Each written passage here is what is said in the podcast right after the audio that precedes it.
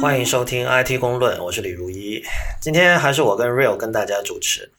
如果大家喜欢 IT 公论，呃，欢迎大家成为 IT 公论的会员，这样可以支持我和 Real 把 IT 公论做成最好的科技播客。我们的会员费用是每个月三十人民币，如果您一次支付一年的费用呢，还可以获得八五折的优惠，也就是大概三百元人民币一年。如果您对会员计划有兴趣，请访问 it 公论点 com 斜杠 member m e m b e r it 公论点 com 斜杠 m e m b e r。呃，我们今天没有什么听众反馈要做哈，呃，其实有一则会在那个后面讲到某一个话题的时候，有一封那个很久之前的读者来信，那个会跟大家读一下。呃，但一开始我想分享我最近遇到的一件事情，因为这个这个跟我们做这档节目的一个初衷会有一些关系，就是呃，最近我在一个场合碰到了一位朋友，呃，不是特别熟，但是呢，他因为那个，他就听说我做这个节目啊，可能对技术的事情稍微熟一点嘛，他就跟我讲说，那他的 iPhone 上面有很多软件，现在已经没有办法下了，就是他去 App Store 里想下这个想下那个，然后都说哦，你的这个操作系统需要升级，然后我就我就一看，原来他那个 iOS 还在 iOS 四的状态。哈，对，这这这还能用？能用啊！他他用的是一台 iPhone 四，就是然后呢，这个后来我我就跟他讲嘛，我就说这个有各种各样问题。iPhone 四呃 iOS 四你知道是连 iCloud 都没有的，iCloud 是在 iOS 五引入的，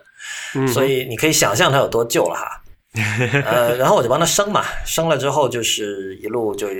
呃 iPhone 四好像最多能升到 iOS 七吧，iOS 八就已经不支持。我是直接用那个电脑上的 iTunes，直接就把它升到最新的，就 iOS 七最新的那个版本。然后呢，就是接下来要帮他设很多东西嘛，因为他他当时还没有 iCloud 账号，所以呢，我我就跟他一步步帮他申请了这个东西。然后我就跟他讲说说，你看这个，因为我这次帮他升级还是挺麻烦的。一开始我得用 iTunes 把他的那个手机上的东西备份到那个电脑里，对，对他没有办法做云端备份嘛，因为根本没有 iCloud。嗯因为我就他，因为他也很担心，他说我的这个通讯录还有这个备忘录希望保留。那这两样东西自然就是嗯大家应该就是如果有用过那个电脑上的 iTunes 同步的话，会知道你可以在里边有个有两个有两个勾选项，把它选中之后，然后你用手机跟电脑一同步，这两这些东西就会同步到你的电脑上。然后呢，你升级之后再把它同步回来就完了。这个过程很很长，要等很久，但是是可以做的。然后升级到 iOS 七呢，自然就是我就让他说你申请个 iCloud 账号，然后我说像这种小的东西你就升就备份到云端嘛。那以后你买了新手机或者手机丢了或者怎么样，万一出什么事情，你就可以很方便的，你只要输入自己的 Apple ID 就可以回来了。嗯然后这时候呢，刚好在现场有另外一个朋友，就是也是工作上认识的，就不熟就不是之前就认识的。他马上就说：“他说，哎，你最好不要用 iCloud。他说，因为这个东西呢，就是经常被破解。你注意，他只有这两句话哈，然后只有这两句话的时候，我的那个朋友听了之后，马上就附和了，就是他说啊，对对对对对，这个我也是听了，老出这样的问题。那你看啊，就是我我我们可以从刚才的叙述，我们的听众应该知道，就我这位朋友平时并不是特别关心这种科技新闻和数码产品所以呢，但是他能看到的一些消息，很可能往往是负面的，比如说这个某某东西容易被破解，嗯对吧？然后这个，所以所以这些事情在他的脑子里形成了很深刻的印象。所以当另外有人跟他讲以以这个信息安全为由，让他不要用用某一个云服务的时候，他会比较容易相信，对吧？嗯哼，对，但是在在现场的时候，我当时什么都没有讲，因为就是我没有兴趣跟那个人 进行一番关于这个 iCloud 安全性的讨论。说实话，因为当时我们也在忙别的事情，这是第一。第二，就是在那种情况下是没有办法讲清楚的，因为就是呃，我不是怪那个朋友或者怎么样，但是很明显，他对待信息安全的态度，在我看来已经是一种纯粹非理性的态度了。但是你作为一个对技术不那么懂的人，那他除了这样还能怎样呢？哎，我觉得就不是啊，我觉得我我很奇怪你会这么说，就是不，你你想你想一下，从他的角度来讲，你说就特别是最近这一年，iCloud 爆出多少的多少问题？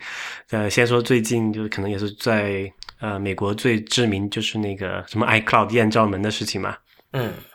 当然那个是怎么弄出来的，现在呃说法很多哈，也没有一个定苹果它从来不会自己来讲这种事情，但是那很有可能就是说，要么就是受益工程学，或者是找到了 iCloud 本身的一个什么漏洞，对吧？嗯。啊，而且这个之前 iCloud 确实也出现过漏洞，就可以让你好像是就就密码可以有什么呃随意重置嘛，就至少可以暴力破解。然后加上很多人的这个密码的 iCloud 的密码，因为他经常要买那个 App Store，要经常输入密码才能下载东西嘛。嗯，很多人的那 iCloud 密码也设的比较短，然后很多人也就就也用那个什么 iCloud 的邮箱，就是就他的 iCloud 账号是他的邮箱地址嘛。我相信很多人都这样吧。对。但是这个你两两个加在一起来，你像一个常见的邮箱地址，大家都很多人都知道，然后有很多人都知道你的这个密码不会很长，然后就又又又有这么一个呃 iCloud 的系统的一个呃没有保护到的一个接口，可以让你不断去重试重置呃访那个访问密码，那你想会得出什么样的结果？对，但是你有没有发现，你刚才讲的很多事情，其实都是用户这边的事情。嗯，看你怎么说吧，这跟系统设计还是有一点关系啊。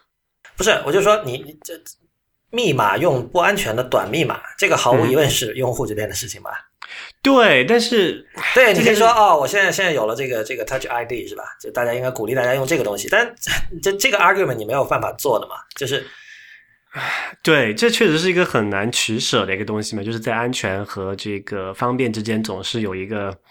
就是非此即彼的事情。对，我觉得你这你这种思路才恰恰是工程师的思路嘛。就是说，你你从呃系统的设计者的角度，嗯哼，你你首先确认这个这个这种平衡很难达至。但是在我刚才说那个情况下，其实完全是一个日常使用者的一个语境嘛。在这种情况下，我我觉得就是你两种选择了，一种就是像另外那位朋友一样，干脆就是采取在在我看来确实是不用嘛，自暴自弃的一种态度，就是。那那种态度其实跟 Luddite 已经，它跟 Luddite 之间的那种距离、那种界限已经很模糊了。就有人不知道 Luddite 是指那种对于新技术就一味的采取否定、呃回避和恐惧态度的那样一群人。就可能今天还在用，因为今天还在写纸信的那群人，那是另外一个极端了。但但我觉得就是说，你如果仅仅是在大众传媒上看到了某一些这种呃用户面非常广的云服务。被破解了的消息，然后就跟你周围的人普及一种说你不要去用这种云服务这样的观念。我觉得你的态度跟 Luddite 已经很近了，因为对，就就是那个什么 微信朋友圈里面经常转那种什么什么什么，哎，叫什么来？什么东西不要吃？对对，太医他们经常说这种。对，真你说的完全对，就是完全一样的。我可以想象，就我我们很多听众，如果比如说朋友或者父母。转来这样的东西，说什么呃三种致癌物质一定不能去吃，就这类东西你肯定很烦嘛。但是你可能没有想到，就是像我像刚才那位朋友，就是劝我的朋友不要用 iCloud，因为 iCloud 被破解了。我我在我看来是完全一样的行为，因为你你应我觉得正确做法是什么呢？就是很明显，你应该告诉那个人说，你是可以做一些事情的，比如说你你用长的密码，对吧？嗯然后你你甚至可以告诉他有 One Password 的存在，虽然。很很多时候你会觉得像这样的人，可能他真的不会说从呃一开始连 iCloud 账号都没有，然后突然一下就花这个五十美元去买一个 One Password，这这里这个跳跃 可能有点大，但是我仍然认为你应该告诉他，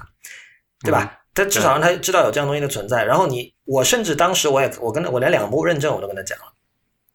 嗯。就是两步认证其实并没有那么悬的，因为很多人比如说用过那种银行软件，银行会给他一个什么 USB 的加密盘嘛，对对吧？就是你其实本质上那是一样的东西嘛。简简单来讲，就是说你你除了那个密码之外，something you know and something you have。对对对，除了密码之外，还得有一个你可能随身带着的实体的东西，那个东西可以生成一个随机的一个东西，所以要等于就输输入两次这种验证信息，这样就是呃。我一向的观点就包括我们为什么要在这次要在开头讲这件事情呢？就是这跟 IT 公论的一个初衷是有关系的。就是我们相信 IT 并不是一个这么难的的事情，对吧？就是这这我我我我我不能够赞同。就包括最近我在那个《好奇日报》写的那个设计词典的最新一期，我就提到这个事情，说我不认同人为的把小白用户和专业用户之间画一条界限。嗯哼，因为因为很多时候，呃，我们所谓的小白用户，他他所谓的小白的那些方面，呃，并不是因为他没有能力，而恰恰是因为我觉得没有人去很好的普及这些知识以及他们的重要性，以及就是它的利弊吧。对，就是你你你，我觉得你总得把这个怎么说利弊摆在他面前，你得告诉他说，啊，这个便捷性跟安全性是有矛盾的。你越便捷，往往很可能就越不安全。然后你如果这个对吧，你步骤多了，你会更安全，但是你很麻烦。你得跟他讲这些事情。我觉得现在很多人可能是因为这种呃互联网做产品的这种思维太深入人心，它它有点像一种病毒，它渗透到了很多其他的领域，渗渗渗透到了比如说媒体的领域以及很多很多方面，所就是。造成大家在生活中的方方面面都要追求简单，呃，Don't make me think，对吧？就是所有的东西你只给我尽量少的选择。但是，这个我觉得这个作为人本身来讲，这不是一个好的状态。就是你你不能什么都不想，你不能什么都不学。你看，一方面很多这种就是比如说可能手机几年都不更新系统的人，你们聊天的时候他也会半开玩笑的说：“哎呀，这些东西我就是学不会。”一般来说，遇到这种这种。朋友，我都会直接的告诉他，我说其实这些东西一点都不难。然后我我会哪怕会让人觉得 awkward，我也会告诉他，我认为应该怎么样，怎么样对你是更好的。我觉得这个是 像我们平时没事整天琢磨这些事儿的人的一种责任吧，对吧？大概我觉得是，就是就好像我觉得跟这这从这个角度来讲，就是像太医啊，他们也在做同样的事情，对吧？就是把一。把一些公众觉得就是公众缺乏这种专业知识的人，那么我们通过一个更加有公信力的人的嘴里，或者有一个更加有公信力的平台，这么去散播出去，所谓的也不叫真知灼见嘛，起码我觉得是一些所谓的 best practice，然后让他们更多人能够学习得到，我觉得也是好的。对，呃，其实这就是科普嘛，然后。对，医学科普或者说科学科普，这都是一个很稀松平常的事情。就是大家知道有人在做这样的事情，有这样的书，可能这个图书出版有这么专门一类叫科普书。但是这种怎么说啊？技术工具的科普，如果我们可以用这样的说法的话，哈，这一类的这种好像就不是个事儿。大家觉得这什么呀？你你是在写说明书吗？写产品操作说明书还是怎么样？我为什么要看这种东西？但是这如果。就这几年，大家也经常讨论，所谓是不是大家应该都多少学一点编程思维，对吧？就算你不是真的会写代码，但是是不是二十一世纪不会编程，以后可能再过二十年不会编程，会跟文盲没有区别？那我觉得你就算不说编程吧，至少你得让自己在一个这个高度充斥着各种数字设备、各种芯片、各种计算设备的世界里，要显得游刃有余一点。那学会骑自行车嘛？呃，对。大概就这个意思，对，好吧，我们今天开始今天正式的节目。呃，我昨天那个让你试了那个 Outlook for iPhone，你有没有试？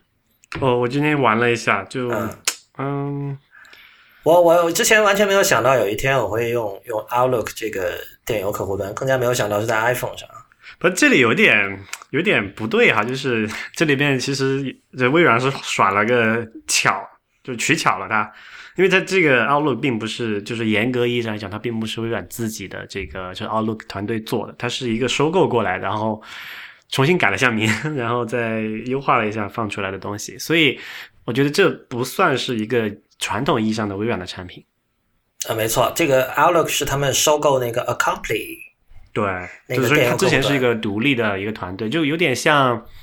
这个什么 Sparrow 至于 Google 和那个什么 Mailbox 至于 Dropbox 的情况嘛。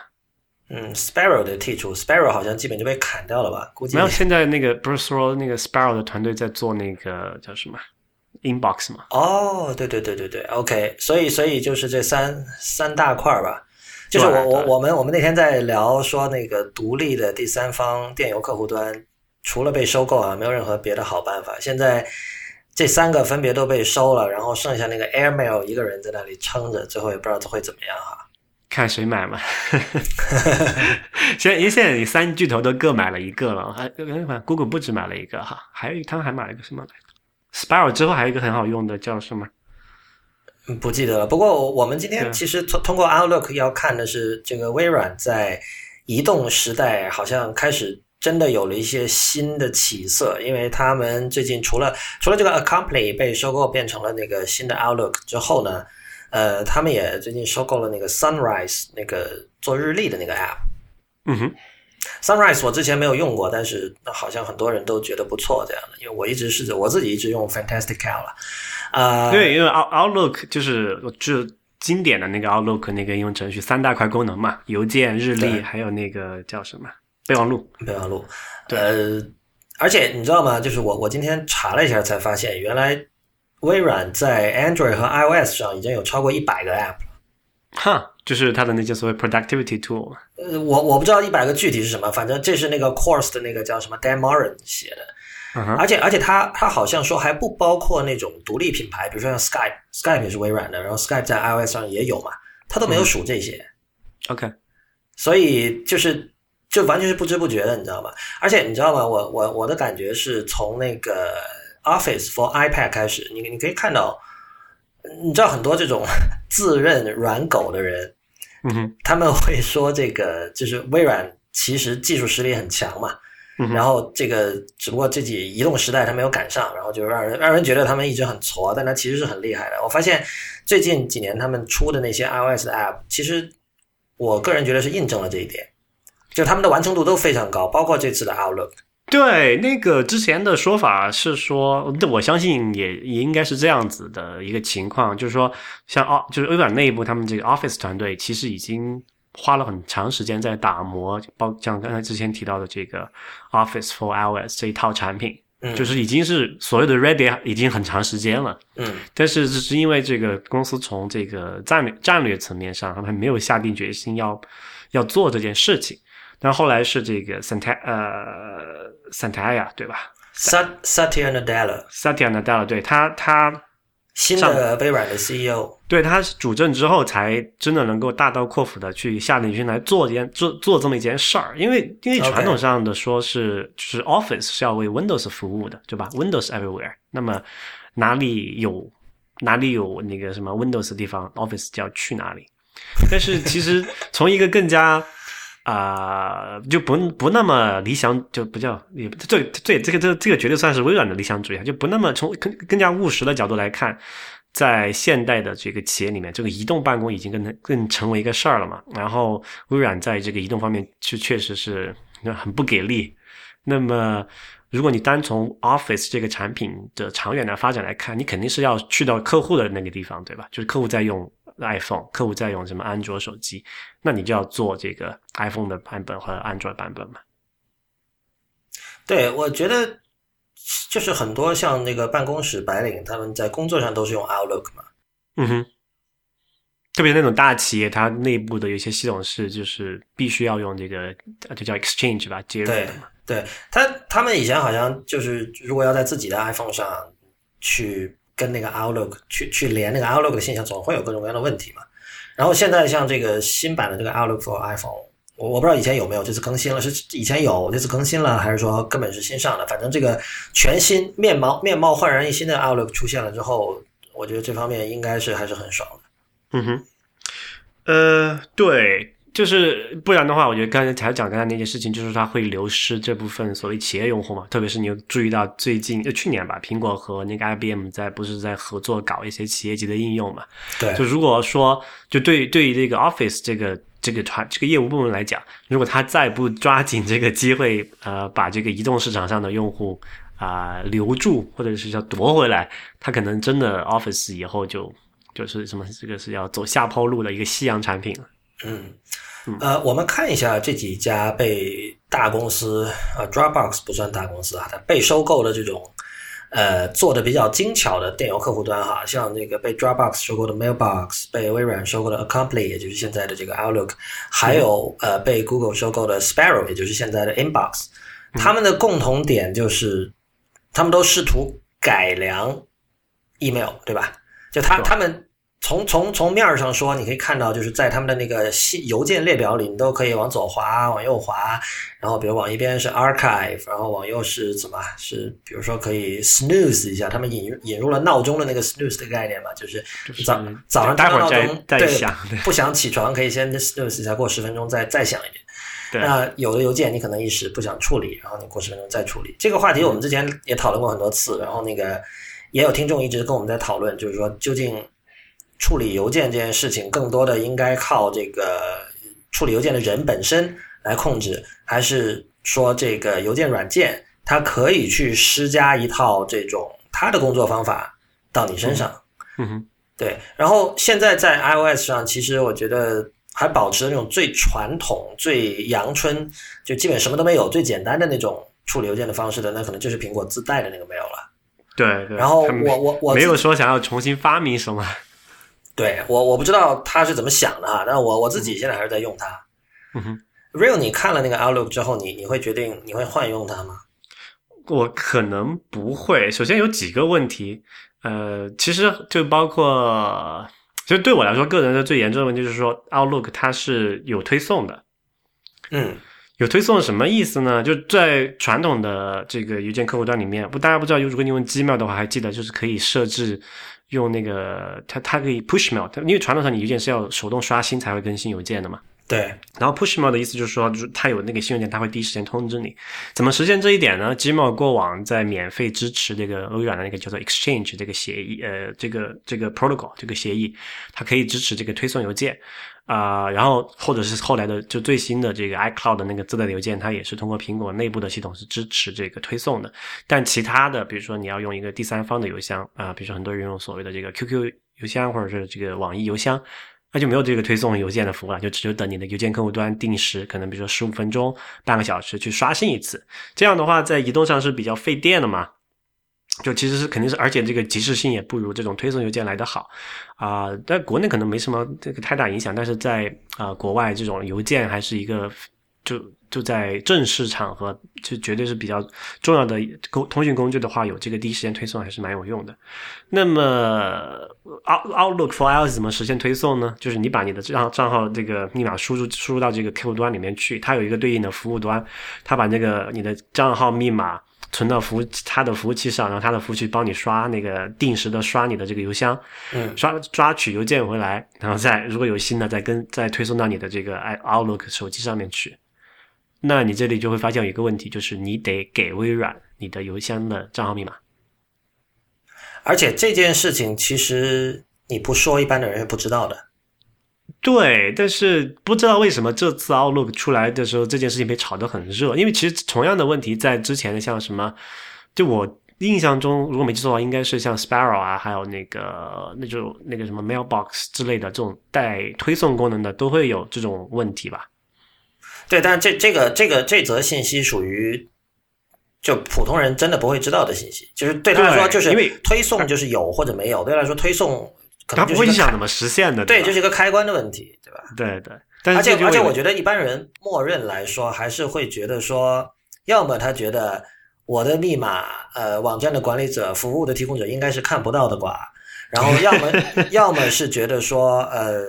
没事儿，他也不会去看我的，所以可能一般来说，他不太会想到说，哦，这个有为了实现这个推送的功能，我居然付上了这样一个安全性的代价。对，你看，所以所以其实这里是有问题的啊、当然，对于这种个人用户来说，或者对于普通消费者来说，这个其实并没有什么太大的问题。就是你且假设你信得过微软的话，哈，就当然，我觉得普通消费者来说，应该还是这是一个可以可以商量的选项，至少。对，但是对于很多这种所谓企业用户来讲，这就是完全不可以接受的一个安呃叫做企业的安全叫什么 policy 安全策略的，就是绝对禁止这种事情的。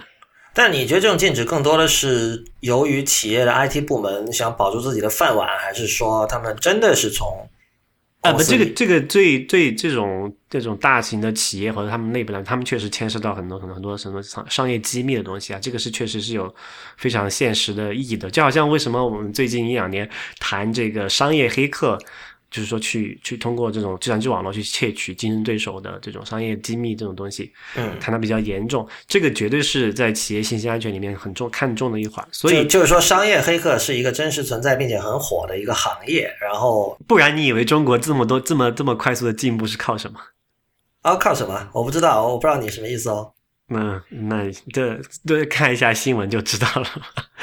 哈，啊、对，就其实是有哎，很多哎等等等等等等，这个话题你就准备掉在这儿了吗？我觉得很多人听也会听不懂的哦。那这个那这个事情就稍微展开说一下吧，就是说，呃，你作为一个落后的呃国家或者落手行业，你怎么去快速达到国际同行的国际领先水平？嗯要么你自己研发，对吧？嗯那你看别人研发花了可能二十年时间才才到今天这一步，你不可能再等二十年，对吧？嗯，那可以去偷嘛。你这个是你看了什么书这么讲的，还是？这个这个就是最近这一两，这最近这两，就是从那个什么中美黑客大战那个开，就是两三年前那个事情开始嘛，包括到呃，就不知道大家还记不记得 Google 那一年就退出中国那那一年的事情嘛？那个是相关的，就他还爆出了呃，包括像什么通用啊，还有叫什么，就美国的一些什么美国的关系国际民生的关键领域的大公司，像什么波音啊这种的企业，他们都宣称遭受到了这个来自中国的黑客的侵入他们商业系统、窃取商业机密的这个事情嘛。那后续的一些文章，呃，也就陆续反映出来这件事情其实是一直在暗中进行的嘛。呃，real 我还是比较了解你的，你是不会公开场合乱说话的，所以你你刚才的那番话，其实本质上就在说，其实中国我有一些呃小道消息的 OK 呃内部就是那个什么，就是啊、呃各种就是内部消息，就是发生在中国境内的事情，是是印证了这一点的。对 OK，但是反正给听众总结一下，就是你你刚才说的话的意思，其实是商业间谍对于中国过去十多年的经济发展是起到了很大贡献。你可以这么理解吧？OK，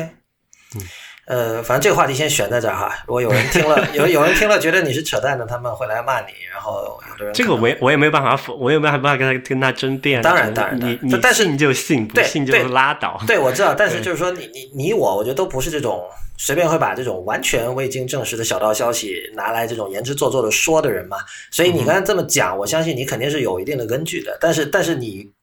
可能你刚才就这么不经意的把这句话抛出来，我当时有一点措手不及，所以 对，就我我有我有一些自己的判断，然后我觉得这件事情。呃确实是在发生，但至于说发生到什么样的一个程度啊，有多少多少公司具体的牵牵连其中，这个可能就不太好说。但是确实是有证据证明是有这么一回事的。OK。我们回到这个 Outlook 的话题，OK，刚刚才说到哪儿了？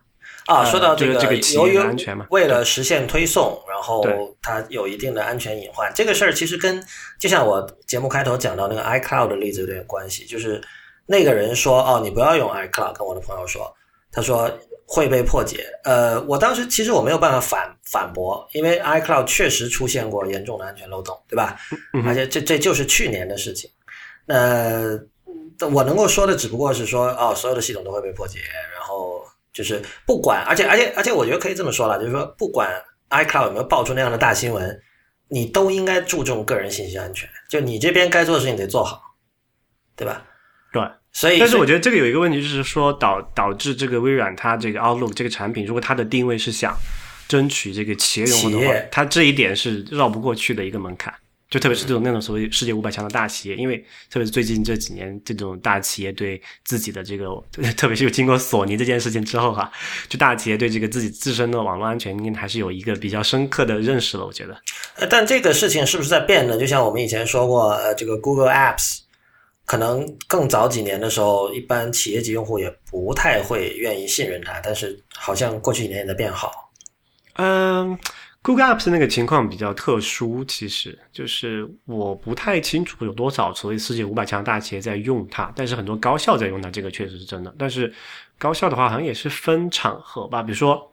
我们学校就比较奇怪，我们学校学生是可以用那个 Google Apps for Education 的。嗯但是据我所知，就是教师，就是 faculty，就是或者职工这，他们还是用的学校自己的邮件系统。我不知道为什么是这么区分的，但是目前我看的情况就是这样。对我我就在想嘛，就是说这种呃，把一定的这种企业内部的服务外包给这种第三方公司的这种这种行为，在过去肯定过去几年肯定是越来越普遍了。因为我、对我没记错的话，那个 Basecamp 就是 Thirty Seven Signals 的那个 Basecamp，嗯哼。它是有很多像类似可口可乐这样的公司在用的。他那个情况有点特殊，就之前他们自己那个叫 Jason Snell，呃，不是不叫不是 Jason，、呃那个什么不不是 Jason Jason Fryman，Jason Jason Fr 呃 Jason Fried 好像是 Fried Fry Fried，哎，whatever，就是那个创始人，他好像是在某一个场合说过嘛，就是他们这种像 Basecamp 还有这东西，就是所谓很好用的小工具，小适合小团队工具嘛。然后很多大企业里面是说，大企业的 IT 部门是禁止，呃，就在官方的这个条款里面是禁止用这种第三方的外部工具的，就没没经过 IT 部门审核的情况下。但是因为 IT 部门审核的周期又漫长，然后经常他们采购回来的产品都是很屎的那种企业应用嘛，就下面的用的人是很不爽的，所以就会出现这么一种很很诡异的状况，就是呃，就可能一个下级的这种部门的一个小团队的人自己花钱去买这个 Basecamp 的服务，然后自己在内部用，然后没有经过这个 IT 部门的这个所谓的审批。哎，但这种情况，Basecamp 能把它列到自己网站上，说可口可乐是我们客户吗？对那就我我不是说绝对都是啊，就是说它有很大一部分情况是属于这种情况啊。OK，对，所以所以也很难讲是否说一定是这个是和呃好的还是不好的。不过我觉得可能有一个突破点，就是说，因为现在微软微软不是也在推自己的云服务嘛，嗯，或者说他自己也在推一些类似于这样像去跟那种 Google Apps 竞争的东西，比如说现在把那个什么 Office 放什么三六零吧，对吧？嗯，放到这个做成一个外版，然后再做一同样的事情。所以我觉得可能。一个一个可行的解就是说，那那你相信微软好了，你就用它它自家的服务嘛。比如说很多人用那个嗯叫什么 Windows Live 邮件吧，对不对？以前的 Hotmail 啊，乱七八糟。嗯。就然后你再用这个微软自己的这客户端，不就没有这个问题了嘛？你又不牵涉涉及到访问公司自己内部的服务器怎么样？嗯嗯，对吧？所以其实这里面还是有很多呃，就如果他想这个企业市场，企业市场是一个很很难啃的国的，但啃下来就很利润很丰厚哈。说这个微软怎么准准备怎么啃这件事情，我觉得还是要要再看过一段时间能看得出来。对我刚刚我刚刚查了一下那个 Basecamp 点 com，就是他在首页列出来的用他们这个服务的这种大公司，就有阿迪达斯，然后有 Twitter，有这个 NASA 哦，NASA 美国航空航天局哦，然后有这个国家地理这个杂志，就美国国家地理哈。然后 D D H L，然后有耐克，有这个家乐士，就是做 Siri 的那家，还有 Patagonia 这个户外品牌。嗯哼，所以这肯定是它有一些，它现在它也做成了一个很很大的一个，不像在早几年那种还是什么小作坊的阶段嘛。所以它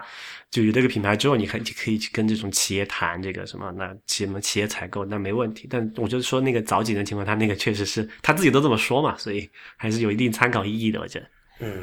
我们可以回头看一下这个 Outlook，这个 Outlook 这个电邮客户端还是挺特别的。首先，它底下是一个 tab，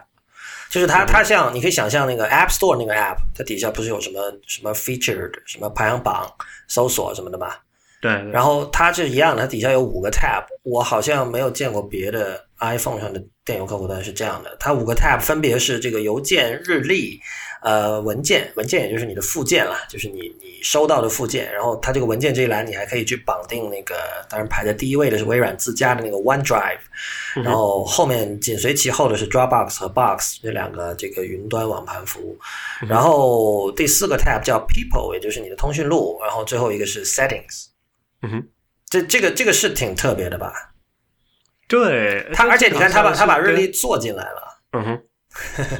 对，它跟那个就是微软的另外一套的，就是就是微软在 iOS 上发布的其他的套件，什么像 OneNote 啊，还有啊那些的视觉风格还是蛮一致的，我觉得。对，然后它邮件也是有点，它跟那个 Inbox 有点像了，就是其实它是把你的你自己的那个收件箱，呃，给人为的按照一定的规则，按照按照这个微软自己设定的规则，它它分成了两部分，就是一一个叫 Focused，一个叫 Other，然后。这一点它还挺大胆的，因为它一开始安装的时候，它从来没有跟你告诉你说这两个究竟是什么意思，就什么是 focused，对吧？而且一开始其实是有不少误判的，有有一些这个，因为我是把那个 IPN 的那个我那个 IPN 的邮箱绑上去了嘛，然后就是有一些我们的听众给我们写的信被放到了 others 里面。啊，他那个我知道，他那个有可能是根据这个收件人来判断的嘛？有可能啊，但是就是。这方面怎么说呢？就是你你可以制定自己的规则，但是呃，就像我这种人可能不喜欢，但是有很多人是喜欢的。但是我觉得他在这个规则的执行上没有 Gmail 做得好，呃，没有 Inbox 做得好吧？就 Google Inbox，Google 那个就是它基本上它首先它分得更明确，就是它的那个标签的这个叫法不会有歧义吧？比如说它有一个叫什么 promotion 嘛，还有一个叫叫 social，就是来自于 Twitter、Facebook 那些邮箱。嗯哼，呃，另外它误判的这个程度也会轻很多。嗯哼，就我我对这个邮这个他那个阅读邮件那个地方有个吐槽哈，就是它底下不是刚才讲有一个这个所谓的这个 tab 叫什么 tab 对吧？标签就有这不有这个就最底下那个栏叫什么来着？呃，就是 mail calendar 那那个栏，那个就叫 tab tab bar 嘛，tab bar 叫什么标签对栏？就就是算吧，anyway。然后你再点进去某一个邮件，你要阅读的时候，你会发现它还有一栏，就是像什么回复啊、对转发啊之类的那个三个箭头嘛，对吧？对对，然后就会就你会发现叠在一起之后，你整个这个邮件正文的内容的区域就比较短了。是啊是啊是啊就是这我对我觉得这也是因为这也是为什么之前别的电邮客户端它不做这个 tab bar 的对，因为本来手机屏幕上就少，而且现在还是这个什么五寸、什么四寸的手机吧，还好一点。你要想有些用那个什么四 S 的用户用的那不是更得吐血？没有我我觉得他可能就是想着现在六和六加出来之后对，就就无所谓，就有更多的屏幕空间可以用来干这个。嗯，就反正我觉得还是有点有点挤，不是很清爽的感觉。但你说他买了 Sunrise，如果他以后出了这种另外一个独立的电邮的这个日历的 App，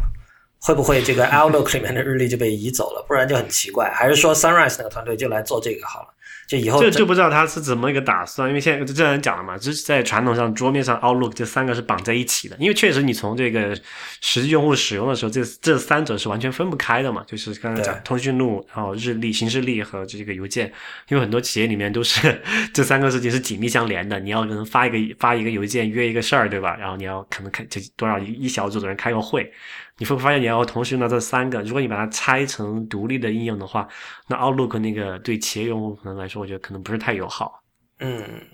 对，我不知道它最后会怎么样，但是在移动上、传统上，我们就说是要解绑功能嘛，对吧？也也这也不是什么传统了，就是这两年的一个风潮吧，我觉得。对，就是把自己的划到一起，起码原生的系统应用是这么分开的，然后像 Google 那个应该也是这样分开的，所以它怎么去，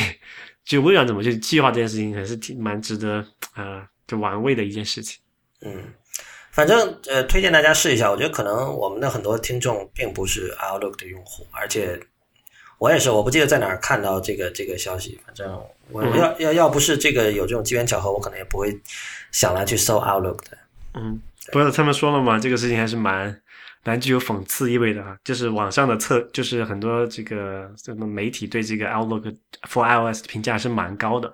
那我看到最具备讽刺意义的一句话就是说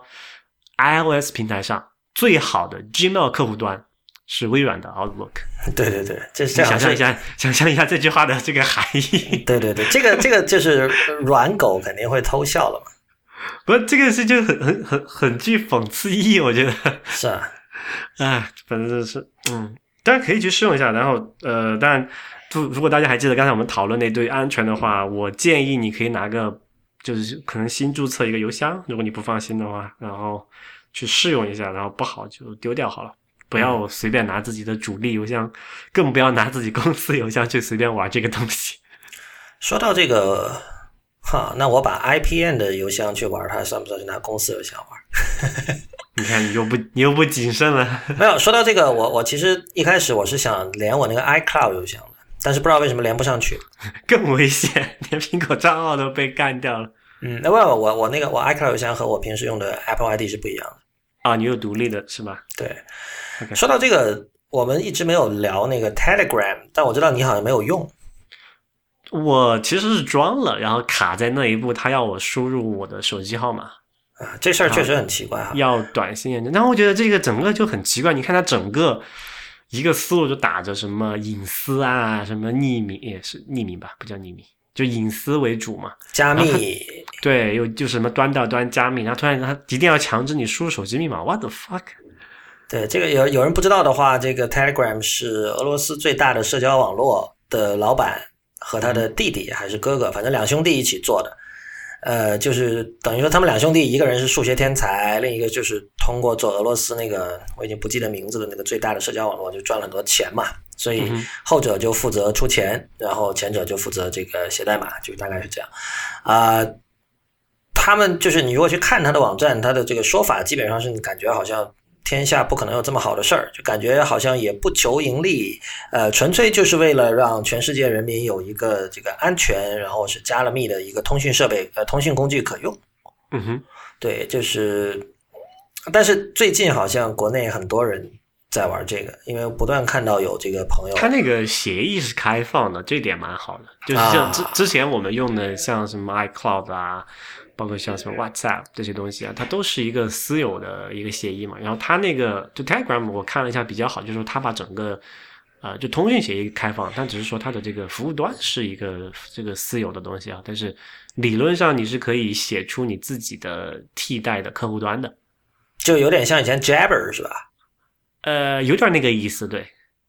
OK，反正我不知道现现在好像也有几千万用户了吧？但是就是感觉可能毕竟流量还是不够大，呃，还是怎么样？呃，因为。我我其实很希望，如果它是好用的话，可以用来怎么说替代那个 iMessage，因为 iMessage 到现在仍然有很多这个不靠谱的情况。而且 iMessage 的主要问题是它只有 iOS 上才有嘛？对。如果你要跟这个安卓用户比较靠，嗯，就是比较安全的通信的话，目前还没有一个太好的手段，就是太方方便好用的一个工具吧？我觉得。对。嗯。另一方面讲，就是这种怎么说啊？通讯就是点对点的这种通讯工具的泛滥，也确实是个问题。然后我们今天接下来要讨论一个一个的 silo，一个个的 silo，对，这是一个。我们接下来讨论一个东西，也是跟某一个这种 IM 或者说某一类的 IM 软件有关，但是我们要讲的是它里面的一个另外的一个功能。呃，我们要说的这个软件就是 Snapchat。我我和 Real 本身自己都不是经常用 Snapchat 哈，但是那个最近 Snapchat 里面出了一个叫 Discover，主要是我们太老了。对这个，我我最近看到哪个新闻说是什么？说是麦当娜的女儿向他解释了 Snapchat 是怎么用的。嗯哼，但是我不是就是。这是一个常见的笑话，就是说你会不会用 Snapchat 是检查你这个有没有老的一个一个标准。但是我必须说哈，呃，像 Real 你这样经常玩数码产品的人，今天第一次我跟你说这个 Snapchat 出了 Discover，你居然找不到。我我觉得这个不怪我，这个我对啊，我我我是不怪你啊，我就是说，很可能大家都错了，就是这个这个软件的设计就是很有问题的。不，有可能是怎么说呢？就是。就毕竟还是有一个这个代际的区别嘛，就是可以很明显感觉说，Snapchat 用户群不是我们这个年代的人。不是，但是但是一个东西是设计，我觉得设计不可能是完全它的标准完全相对的，这是我我我不能承认的。就不不会说因为哦你是零零后或者九零后，然后你对设计你对什么东西是好用，什么样的软件是更加直觉的，你的判断标准跟我们完全不一样。我觉得不会是这样的。对对，不，他那个我要吐槽一点，就是他他这个完全他的名字叫做 Discover，发现嘛，然后他自己这个东西完全不具备可发现性啊，就是你进到那个 Snapchat 界面，他不会告诉你说啊，你往右滑会出来一个相机的界面，你再滑一下就会出现 Story，然后再滑一下就会出现这个 Discovery，就是我没有遇到一个其他的任何软件采用类似的设计去去去去切换那个。界面的，当然，当然，你告诉我之后，他我觉得这个还是蛮直观的，只是说你得有一个什么提示告诉我，还可以再往接着往右滑，对吧？他完全没有，对，所以这就是一个问题。对，而且而且你知道，就是 Snapchat 你打开之后往左滑是只能滑一下的嘛？嗯哼，然后你往右滑可以滑三下，往右滑两下两下，呃呃，一就是从相机那个界面往右。啊，对，我就说你进到第一个主界面的时候是那个一个列表嘛。你进来不是相机嘛？你刚打打开的时候是一个显示 Snapchat，然后有一个列相机对，然后你右滑一下才是相机嘛，那再右滑一下 Stories，那再右滑一下才是 Discover，所以是哦，我知道左一右三嘛。OK OK，我我是以那个相机那个界面为原点，那么就是对对。不，其实这也这也揭示了另外一个问题，就是之前也有也我们也讨论过啊，就是说这个大屏幕手机那个什么顶上按不着这个钮，反正屏幕也够不着边上那些按钮，那就要靠什么 gesture，就是手势操作嘛。然后 gesture 其实就是有就是有这种问题啊，不具备可发现性，就在不熟悉的情况下。对，但这个这个事情是属于，我觉得这种情况下是可以适度的使用那种。视觉暗示的，就像你把那个 iPhone 锁屏了之后，你点右下角那个相机，它会抖一下，它会它会跳一下嘛，就是就是这种这种视觉暗示。我们以前都说过，这种在软件里做教程，就教你怎么使用是个不好的习惯。但是，就凡是有个程度，你得有个 hint。对对对，呃，我我不知道 Snapchat 团队是出于什么样的考虑不做这样的 hint 哈。其实，如果如果他们是做这个年轻人的这个团队，年轻人的这个用户，我觉得其实另外一个考虑这样也蛮好的，这样。就显得，如果你你你知道有这么一回事或者它一出来这个功能，你就发现，哎，可以这样玩，你觉得显得，哎，你很你很拽那种，知道吗？这个不至于吧？因为它毕竟它的那个怎么说，更新日志有写的呀，而且这这是最近大家讨论的一个功能。我我是我明白这个意思，但是很多人不会去看更新日志嘛，这是第一个。第二个就是说，你看很多小孩子他去玩那种什么游戏，他会很很激动的去和人分享，说，哎哎，你知道这个还可以这么玩，对吧？你知不知道吧？哎。你看，就是就是觉得我自己屌爆了，就可能那种心态还是有一个一个一个可可以可以拿来做营销的一个一个事情吧。所所以这个 discover 是什么？如果让你去跟不知道的人解释，你会怎么解释？嗯，哈，这个算什么呢？就是包装好的小新闻。OK，我如果是跟国内的朋友解释，可能就说这是一个。呃，在形态上做的比较不一样的微信公众账号，可以这么理解。呃，我知道这个漏洞很多哈，可以从各各个各个。我觉得这个产品差异实在是太大了。没有它，我觉得它差异主要几个，一个是现在 Discovery 一共只有三四一十二个频道，就等于说只有十二个公众账号，而且它它是所谓的 highly curated。对，而且它它肯定。未来会不会开放给？就是我觉得它不太会开放给任何人，但它会跟这种就是大家已经知道的，对有有品牌效应、有光环的这种媒体去合作。这十二个就随便数一下，包括有 CNN、有这个 Cosmopolitan、有 Daily Mail，就是一个小报哈，八卦小报。然后有一个呃有 Vice，就是一个给年轻人看的一个频道。这个然后 Yahoo News、呃 National Geographic、然后 People 杂志、华纳、ESPN，还有那个 Comedy Central，还有一个那个 Snapchat 自己的。然后你进去之后，你看到就是十二个圆圈，就十二个 logo，然后你去点它。那我觉得它，它引起我注意的是什么呢？就是它的这种，就是我说它形态特别哈。基本你点开之后，它会通常会有一段视频，或者是一个，而且它这个视频不是那种，你知道，不是那种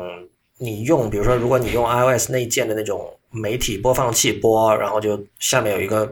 呃控制的一个条嘛。上面有开始、快进、暂停什么的，它就是一个全屏的一个图案，但是那个背景图是会动的，然后经常也会有声音，然后这个时候呢，它下面会有一个箭头嘛，有那个箭头你就知道可以是可是可以往往下再滚的，你滚上去之后，你会发现它下面可能是另外一个视频，然后它最顶上你看的那个视频可能往往只有十几秒，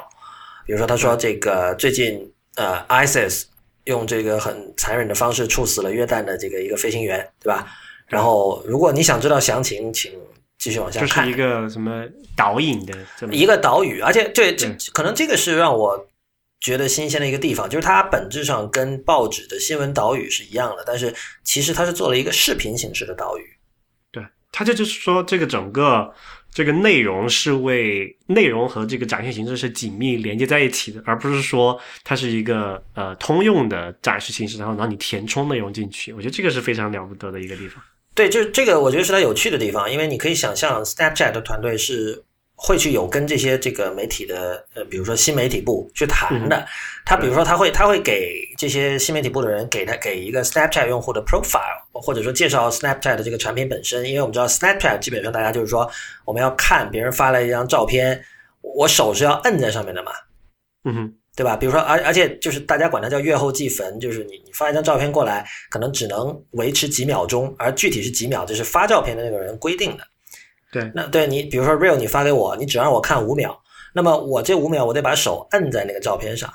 然后才能看到。所以，所以就是说，大家在 Snapchat 里消费内容的这种习惯是确实是非常不一样的。就是一方面我手摁在上面，一方面就是说，我相信大家在那几秒钟会比较认真吧。我不知道是不是就是 Snapchat 看上了这一点，就是说大家已经习惯了在一个三到十秒的这样的一个区间里，会比较认真的盯着屏幕去看上面的每一个细节。那么这个时候说啊，所以你你们也做一个类似的东西，你们用视频的形式来做这么一个岛屿这样的。对，而且我就觉得，我我我有点好奇啊，就是它这个内容是这个提供方为这种专门每每个都要定制吗？他说每天是有，比如说有五条吧，这样就是每一个就姑且叫做频道的这东西吧，哈，就它每个频道它是有这么五条，然后他说你看完之后你要等明天再来刷才有新的了。嗯，对啊，我觉得这对啊啊这个就是就这个其实你可以怎么讲，就是真正意义上的。呃，就之前我们讨论过很久，说这个呃，就就就媒体要做这个数字化，它怎么才能做到 digital native？这个就是 digital native。是的，呃，但是这个是其实是有先例的啦，就是那个 Economist 的 Es- Espresso 嘛。嗯哼，嗯哼，当然我不确定哈，因为这两个产品它推出的时间其实并相隔很近，所以你也很难说它是受到了那个 Economist Espresso 的启发，有可能两者在这个开发和设计的过程是同齐头并进的。但是他们就是说，基本上是由一个受信任的一个媒体每天给你选五条新闻这样的，然后读完你就第二天再读吧。因为 Espresso 就是这样，它每条都非常非常短嘛。我记得那个 Willow 上次说他很喜欢那个东西，就是我我他那个也是，就是说，就是他那个其实就完全可以作为这个 Snapchat 的一个一个 channel 放进来这里嘛。对，但人家自己人家自己做了一个 app，我觉得呃，它品牌是独立的，我觉得说在形态上它是完全可以是是类似的事情的，就是说可以的。那个是一个独立的 app，然后这个是在 Snapchat 藏在一个很深，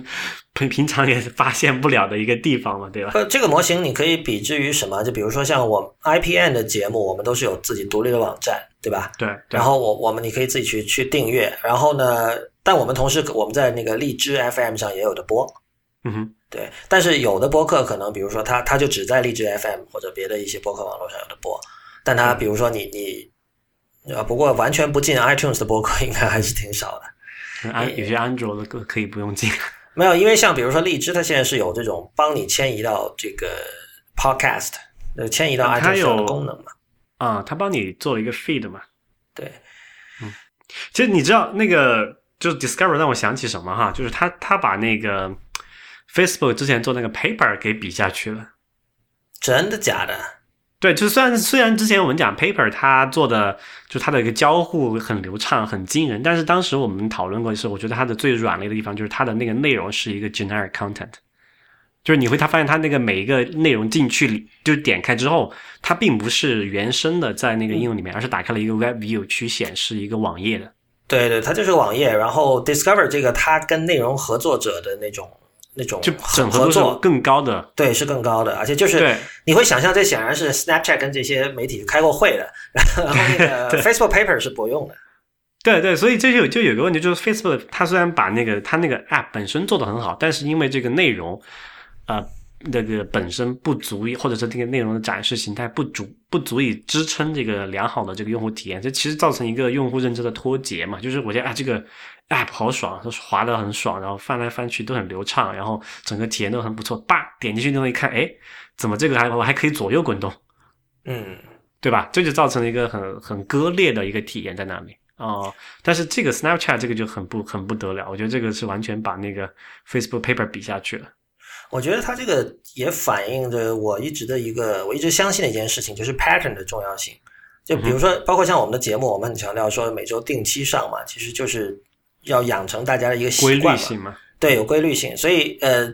呃，像你刚才描述的 Facebook Paper 那种做法，它底层其实是建立在这种传统的，其实是沿袭自九十年代末的新闻网站、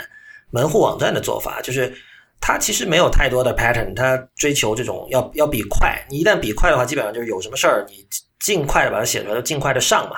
但你你不会管说哦，我现在的我现在上这个时间，可能我的主要的百分之九十的读者都在睡觉，你不可能不一定会管这些事情吧？也会啦，也会啦。但是整体来说，一个网页它的发布，一个一个网站它发布东西，其实是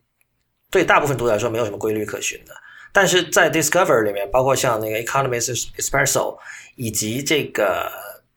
很多怎么说啊，就是近年这两年出现的一些媒体形态，其实包括像 Ben Thompson 的那个 Strategy 也是一样的。嗯呃，它会有一个节奏在那儿。比如说，你 Strategy，你如果看它主站，如果你是没有付费的会员，那么你如果你没有付费的话，主站可能没有什么规律。但是你如果付了费的话，它是它有个 daily update 嘛，那它基本上是每天，呃，基本是呃美国时间的每天早上因为他他可能主要面向美国的听，虽然他人住在台湾，但主要面向美国的听美国的读者，所以他每每封信开头都会说 Good morning，就这样。然后他他是很很很准的，就我觉得这种准时其实其实相当的重要。嗯，对。不过他这个，就我不知道哈，这样它这里也有一个问题，就像 Disco 呃这个 Discovery 这种模式，它对这个内容的生产成本其实提的很高了，我觉得。这这个也是我我想讨论的事情，我就是说，呃，微信公众号，呃，虽然我们说它的这个后台很难用，但是毕竟它只是 HTML，然后它再难用，它就是跟大家已经熟悉的，比如说当年博客热潮的时候，这个博客的 CMS 后台其实差不了多少，无非就是有一个所见即所得，然后可以 preview 的一个编辑器嘛，对。然后你就去编辑好了。而且我们看到现在有很多这种账号，它的那个都有专门的设计师，而且它是有处心积虑的，在其实已经一个相当不灵活的 CMS 里玩出了很多花样的。对，对，然后但是你要做到 discovery，呃不，sorry，discover 就是 Snapchat 的 discover 这种程度，嗯哼，我我我我现在很好奇的就是说，这十二家媒体，Snapchat 自己不算哈，他们都是投了多少人手，对吧？不是，而且他们都是自己的技术团队做的吗？我觉得可能有 Snapchat 可能有专门团队帮他们做。对，但起码起码你可以看到，它像博德，它这个每个题图都是有一个配配备的这个这个动画吧，也算是。对，它这个肯定是要每个单独做的嘛，就不可能说有一个通用模板，你可以做出类似的效果的吧。然后，而且它那个每每个都不一样，这个是很了不得的。所以，所以我觉得没有啊，它它它背景的动画那也就是一个一个动画不，不是不是，就是每一篇文章它的那个，比如有些比如形态不一样，它不是拿一个套去套所有的文章。对对对，比如说像现在我看 C N 那个，它有一个这个什么呃，这个讲潜水吧，对吧？它就会看到有一个这种，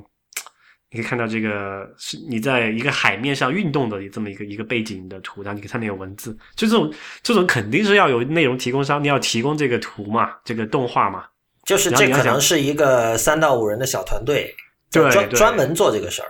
对，所以我觉得这个是成本是很很高的一个事情。但我在想它，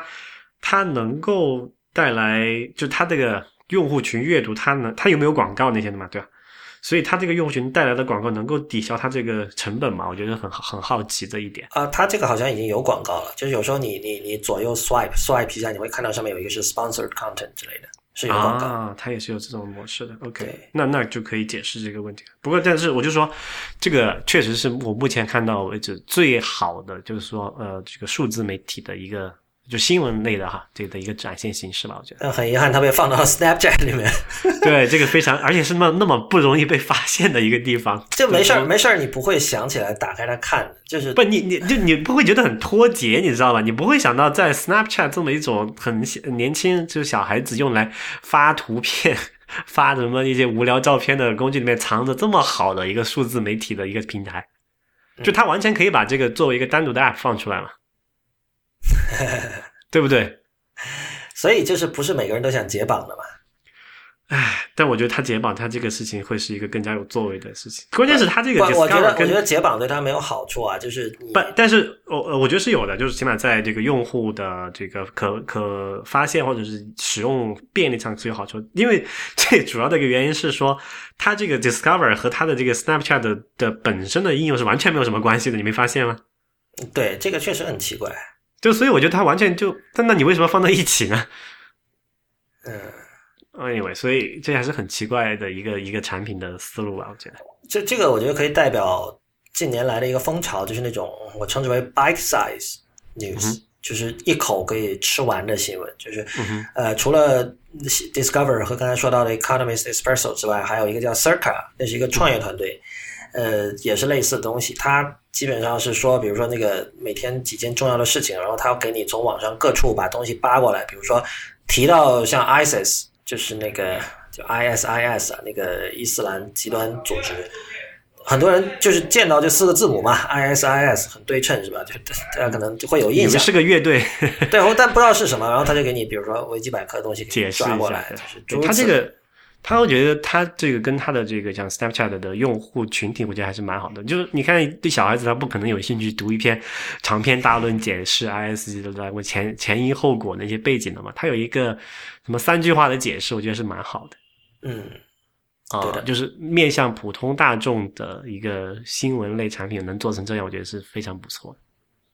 这其实 BuzzFeed 要做的事情是不是？BuzzFeed 要做的什么事情就是类似的这种呃短平快的新闻嘛。？BuzzFeed 要做的事情好多啊，因为他们拿了好多风投的钱。现在已经 不知道怎么花。你你知道 BuzzFeed 已经出了自己的那个新闻伦理守则了，很长的一篇，是他们主编写的。它很规定的很细的，就是比如说，呃，什么情况下你可以，就是说，比如说任何时候你都应该，就是拿到这种直接引语的采访是最好的。然后如果说那个人因为什么什么原因不能说的话，你也必须要告诉读者说，哦，这个人因为他。没有办法透露他的真实姓名，所以我们我们说这是匿名人士的爆料，就诸如此类的，规定的很细的。嗯哼嗯哼，虽虽然其实这只不过是传统新闻媒体的一套规则，他把它重新说了一遍，但是就是一一家如此高调的这个新媒体公司，然后这么正式的写这么一份东西，其实还是挺不错的。嗯，对，这个不就是这我们之前讨论过，就是之前最最开始的时候，BuzzFeed 的那个内容质量是不不入这个什么主流媒体的法眼的嘛。但是他有了这个钱和这个用户之后，他也是在逐步的去改变这件事情嘛。对，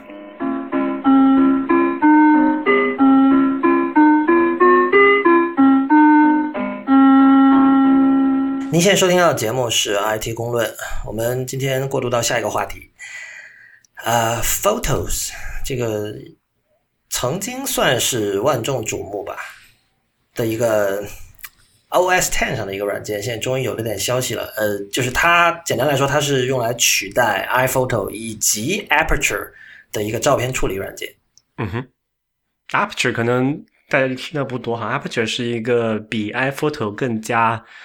功能完善的，适合那种什么，比如说你是摄影师，你要管理很多成千上万的照片的一个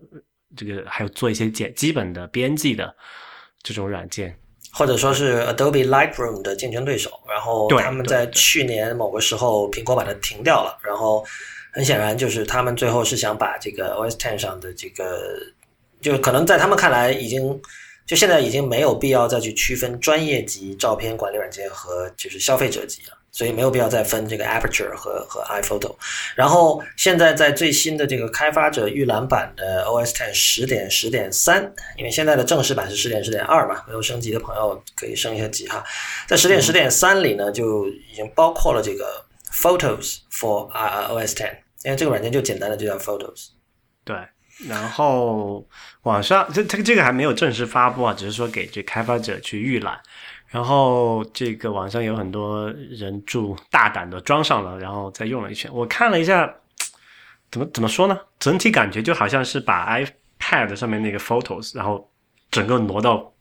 这个 OS Ten 上面去。那这个应该也是意料之中了哈。对，就是什么呃，OS Ten 和 iOS 的融合的一一个部分哈。但是他这么做的话，我我很怀疑这个真的能能踢掉 Aperture 吗？这个不太现实吧？我觉得没有什么不现实的，啊因为那个不就是 Aperture 它不是有很多那种高级的管理功能，在这个新版的 Photos 里面，它甚至说你可以，它甚至比这个比 iPhoto 可能还要简陋一点。那，你你是这这是你看到现在网上的评测之后得出的印象是吧？对我，我就起码我看到它能够展示出那个 UI 的那些结果，就是因为我自己没有装哈，但是这个要先声明一下。但是我看到的结果就是这个这个结论。如果你说这个是真的的话，那估计又是跟那个 iWork 的情况比较像，就是时间不够，所以对本肯定是时间不够，因为这个这个事情都已经，你想，它本来这个 Photos 系呃，按理说哈是应该和这个 Yosemite 一起发布的，对吧？它作为一个系统的组件，呃，系统的一个主要的一个在。理想的情况下是这样。对，然后其实现在已经拖了拖了很久，之前说是年底吧，我记得是不是？然后说一些没有没有没有，他他一直是说二零一五年的早，就是 early 早些时候。二零二二零二零一五。所以也是四月份，按 现在 Cook 的说法。现在大家预测是四月吧？所以四月份发布的有哪些东西？啊、Apple Watch、Apple Watch 那个 iPad Pro 或者是这个叫什么 Retina 的 MacBook Air 那那个应该是六月，啊，是吗那个应该是六月，我听到的是六月？OK 啊、然后 Photos 就没有了呀。好吧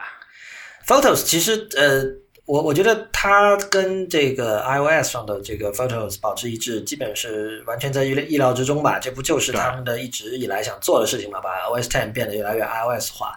对不管你喜不喜欢，这都是一个一个一个方向了。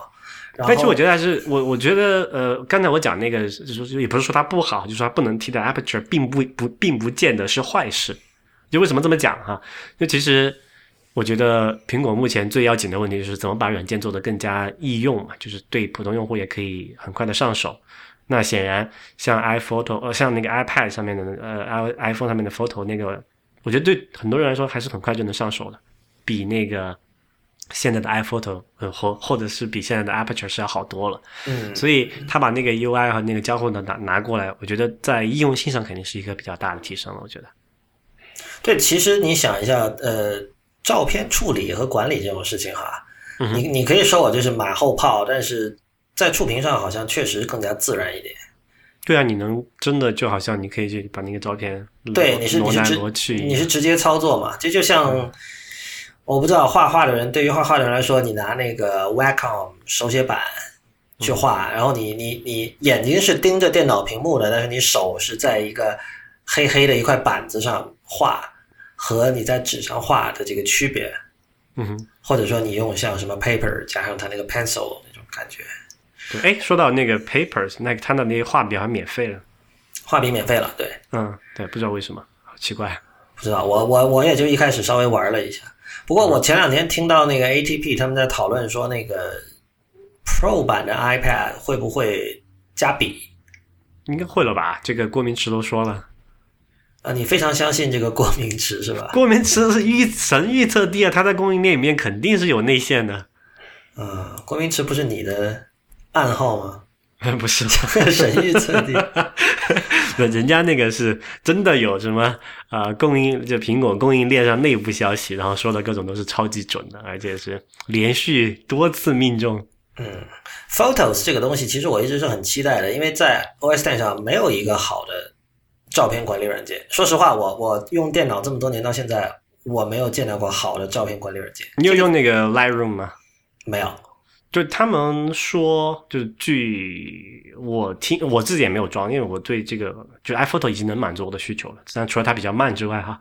啊、他们说那个 Lightroom 其实还挺不错的，唯一问题是需要另外花钱买，而且还不太便宜。对啊，Lightroom 是准专业级啊，就是我我不想要准专业级的，就啊你想一个消费级别的有东西是吧？呃不，这就是这这两条这两个这两个东西的界限在模糊掉嘛，因为现在你的你用你的这个最新的 iPhone，你拍出的照片其实已经很专业了。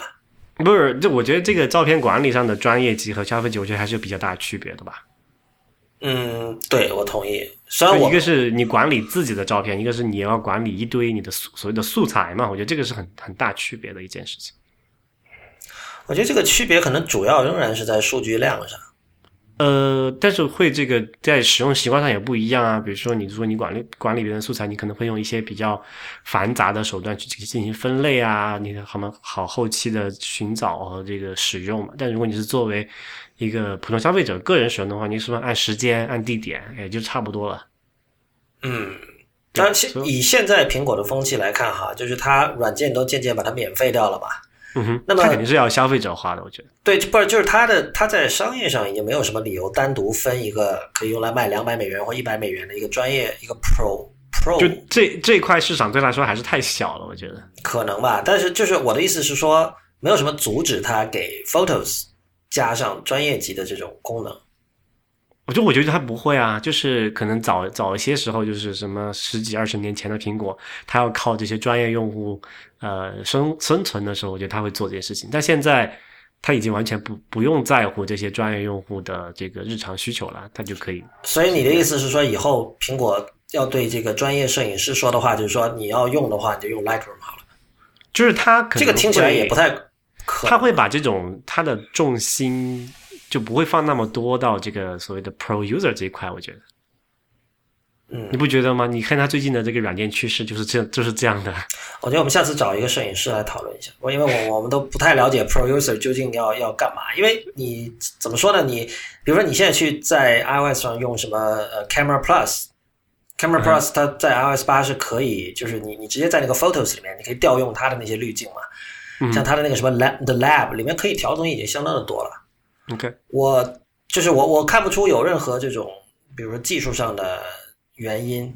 会使得就是说这个 Photos 它它会比如说特意的不做某一些这种专业功能。然后你说照片管理这个说白了，无非就是这个把文件怎么分类，然后怎么怎么命名。对啊、怎么索引，然后大家可以尽快的找到。这这这个这个怎么说呢？你说这是专，确实可能只有专业摄影师有这样的需求，但是如果是说对文件进行分类、呃索引和整理的话，这个好像普通人也有这样的需求。如果就是说你把这个功能做好了，其实普通人也可以受益。所以在在这个意义上，这个事情我还是有有一个亲身经历的。啊刚好是去年夏天不是回国办婚礼嘛，嗯然后当然就也要拍那些照嘛，然后后来就去那个就是一个这个是就是他们叫什么影楼的后期处理的那里去拿照片，然后我就参观了一下他们的这个工作流程，嗯。就是我很就是令我比较叹为观止的啊，就是可能这个只是一个个案，但并不代表全部，我就大概看了两三家是这样子，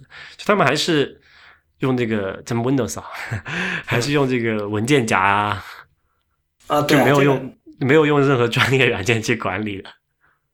完全可以想象啊，就是这这其实这另一方面是说明这种专业和准专业软件，包括像 Windows 上可能以前有有过一段时间热过那个 Picasa 嘛嗯哼。，Google 那个 Google 后来呃，哎，是它是一个单独的公司，后来 Google 收购的吧？我记得有可能，但我我在用的时候它已经是对对 Google 了。对我我我在用 Windows 的时候一直在用那个管理软件，呃，管理这个照片。就是让人觉得不是那么可信赖吧，尤其是这种有一个所谓 photo library 这样的概念。你想，专业摄影师，所以我刚才提到数据量嘛，专业摄影师的那个数数数据量随时就可能上十几 G、几十 G 这样的。嗯，你如果都是一个 library，会信得过吗？啊，对，这个这个其实我有一个很要吐槽的一个事情啊，但刚才之前讲那个，我上次在国内看到影楼的例子，他们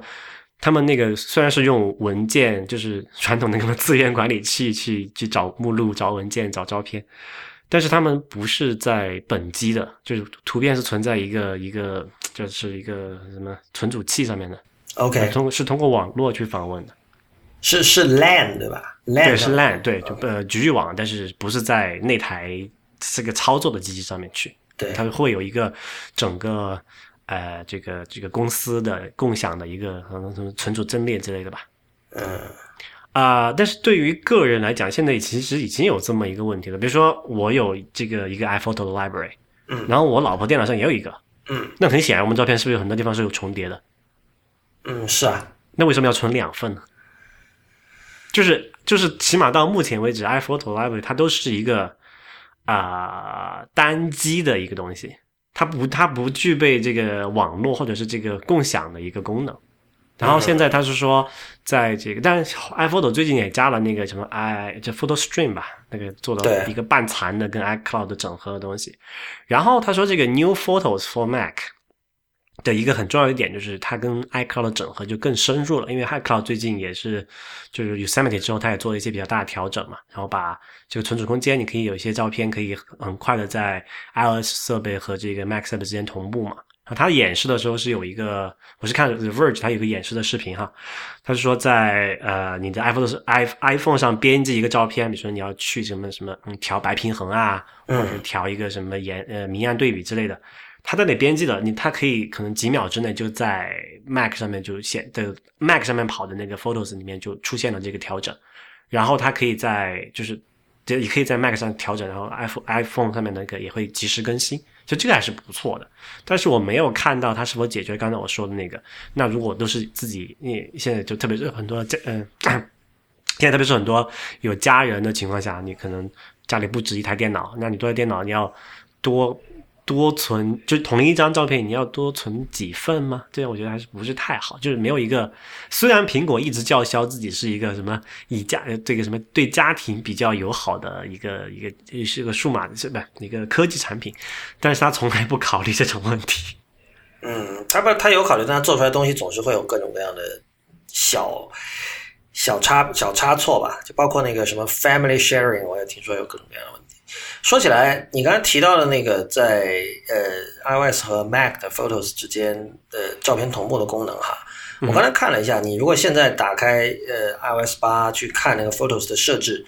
就那个功能以前叫 Photo Stream，现在叫 iCloud Photo 嘛。对，iCloud Photo Library 这个功能后面还是有括号 beta 的，就直到今天。对，它要等那个 Photos 发布了之后才那个嘛，好像是当时是这么说的。说老实话，以前苹果不太会发这种就是后面还打个 beta 标的这样的东西的，这这点没办法，他现在就是发布的节奏这么快，肯定跟不上稳定程度啊。这个什么 debug 那期他们也讲了嘛，根本是不可能的。就一年十二个月，能有三个月的时间开发就不错了。对，不过我我的意思是说，他有这个标，反而让我原谅他了。就是恰恰对，恰恰因为他平时不打 beta 标，他他他不会像 Google 那样把一个呃，我们也不知道是究竟该不该算 beta 的东西放出来，然后加上 beta 标。所以就是我一直更诚实了。对我告诉你，这是一个半真理。对，如果它是 beta 的，那我就会期待它有问题。那么现在有时候，比如说 iPad 和 iPhone 之间那个照片同步很慢，我说哦，算了，beta 嘛。可是我不觉得普通消费者会原谅他哦。普通消费者可能也没有注意到这里有个 beta。就就对于普通消费者来说，beta 那个那个标有没有那个标有什么意义？没什么区别，对吧？就反正你把我照片搞丢了，那你这个苹果就是一坨屎。是的。对，所以我觉得这里是一个一个问题吧。反正就我还是在等我理想中的一个比较好的一个照片的管理软管理的一个工具吧。那刚好前几天有一篇文章是讲那个为什么为什么所有的这种 photo startup 都挂掉了？目前为止，之前我们看了他们说呃 Everpics 是吧？啊，对对，那都挂掉了。就我觉得这个市场其实是很很很搞笑的，就是就这可以展开来说一下。呃，就理想状况肯定是我们所有照片都不用存在本机啊，都在云端好了。这个云端你可能帮有人帮我们备份，对吧？有人帮我们去索引，然后可以在任何设备上访问，也不用占我本机的。可能这我这总共才两两两三百个 G 不到的 SSD 的磁盘空间，对不对？嗯。但是这件事情在经济上是没有办法划算，就是经济上是没有办法接受的嘛。在目前为止，就虽然我们觉得啊，每个人都说啊，我的这个照片。这个非常 precious，非常的珍贵啊！而且我这个搞丢了就没有了，所以一定要保管好。但是真正轮到掏钱包花钱买服务的时候，人们就觉得，哎，还是算了吧。对，就所以我觉得这个事情是一个在就走云服务，包括苹果现在它也在推嘛，就是 iCloud Photo 这件事情。我觉得就目前这个定价来说，不可能能解决到大部分人的这个照片的问题。对这个，一方面是因为现在的照片太大了，对，照片在变大，然后这个精度在变高，而且这个照片照片也在就拍照会是越来越容易。我前天我看到一个数字是说，二零一五年一年中通过这个手机产生的这个数码信，就是这个图像，会超过历史上所有用这个传统胶片的方式拍出来的照片的总和，一年哦，嗯。对，这个这这个完全不意外，但是还有一点就是，一般人他不知道，呃，怎么样就不知道，首先应该把照片缩到一个什么样的尺寸才可以获得这个。这个理论上是你不应该缩的嘛，就是你缩就会减减小。不不应该缩，这个显然就是这是不现实的嘛，因为太大了嘛，现在一个随时都是上一两兆这样的。那么那个一两张也太温柔了，现在很多人拍那个叫什么 RAW 格式一张照片三十多兆。对啊，我就我知道啊，但是就就算你有那样一个标准，就我们都知道啊，缩到一个什么样的尺寸是最合适的。嗯哼，大部分人也不知道怎么样批量的去缩。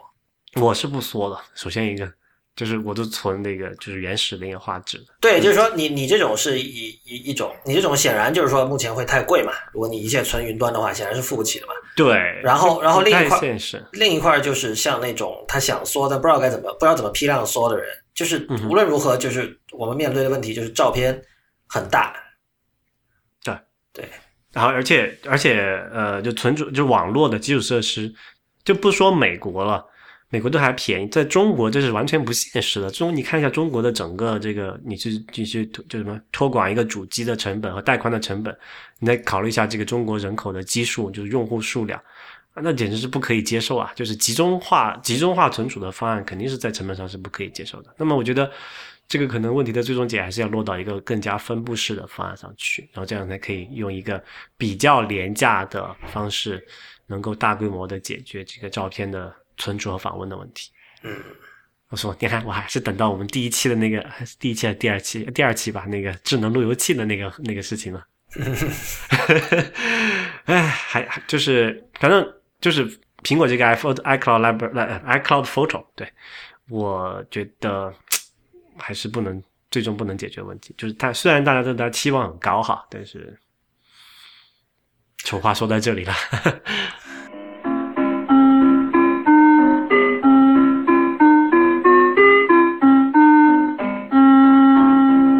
OK，您现在收听的节目是 IT 公论，今天是 Real 和李如一为大家主持。我们今天的最后一个话题，呃，请 Real 来介绍吧。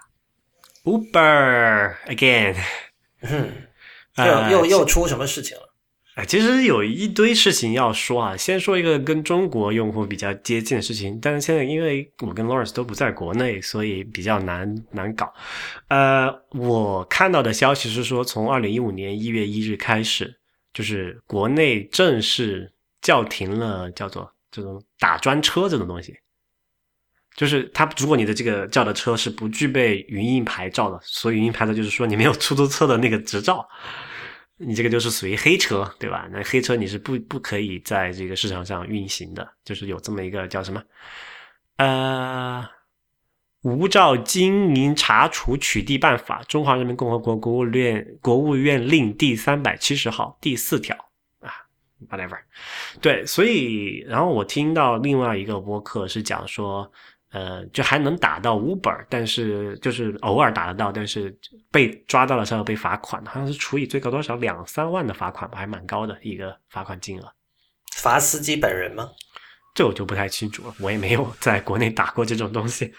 嗯 呃，但是这个事情就牵涉到一堆的问题了哈，就是 Uber，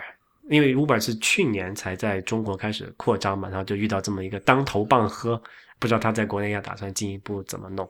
当然，这也不是国内仅有的现象啊，就 Uber 在在全球其他地方也就受到了这种呃所谓的要么就是工会化或者是行业协会化的这种出租车行业的政治游说啊以带来的一些所谓的叫做 regulation 吧，嗯、叫什么啊、管制。对，管制。呃，但是这个问题可能目前来讲，就是说一个呃，我们越来越能感受到技术能够深入到呃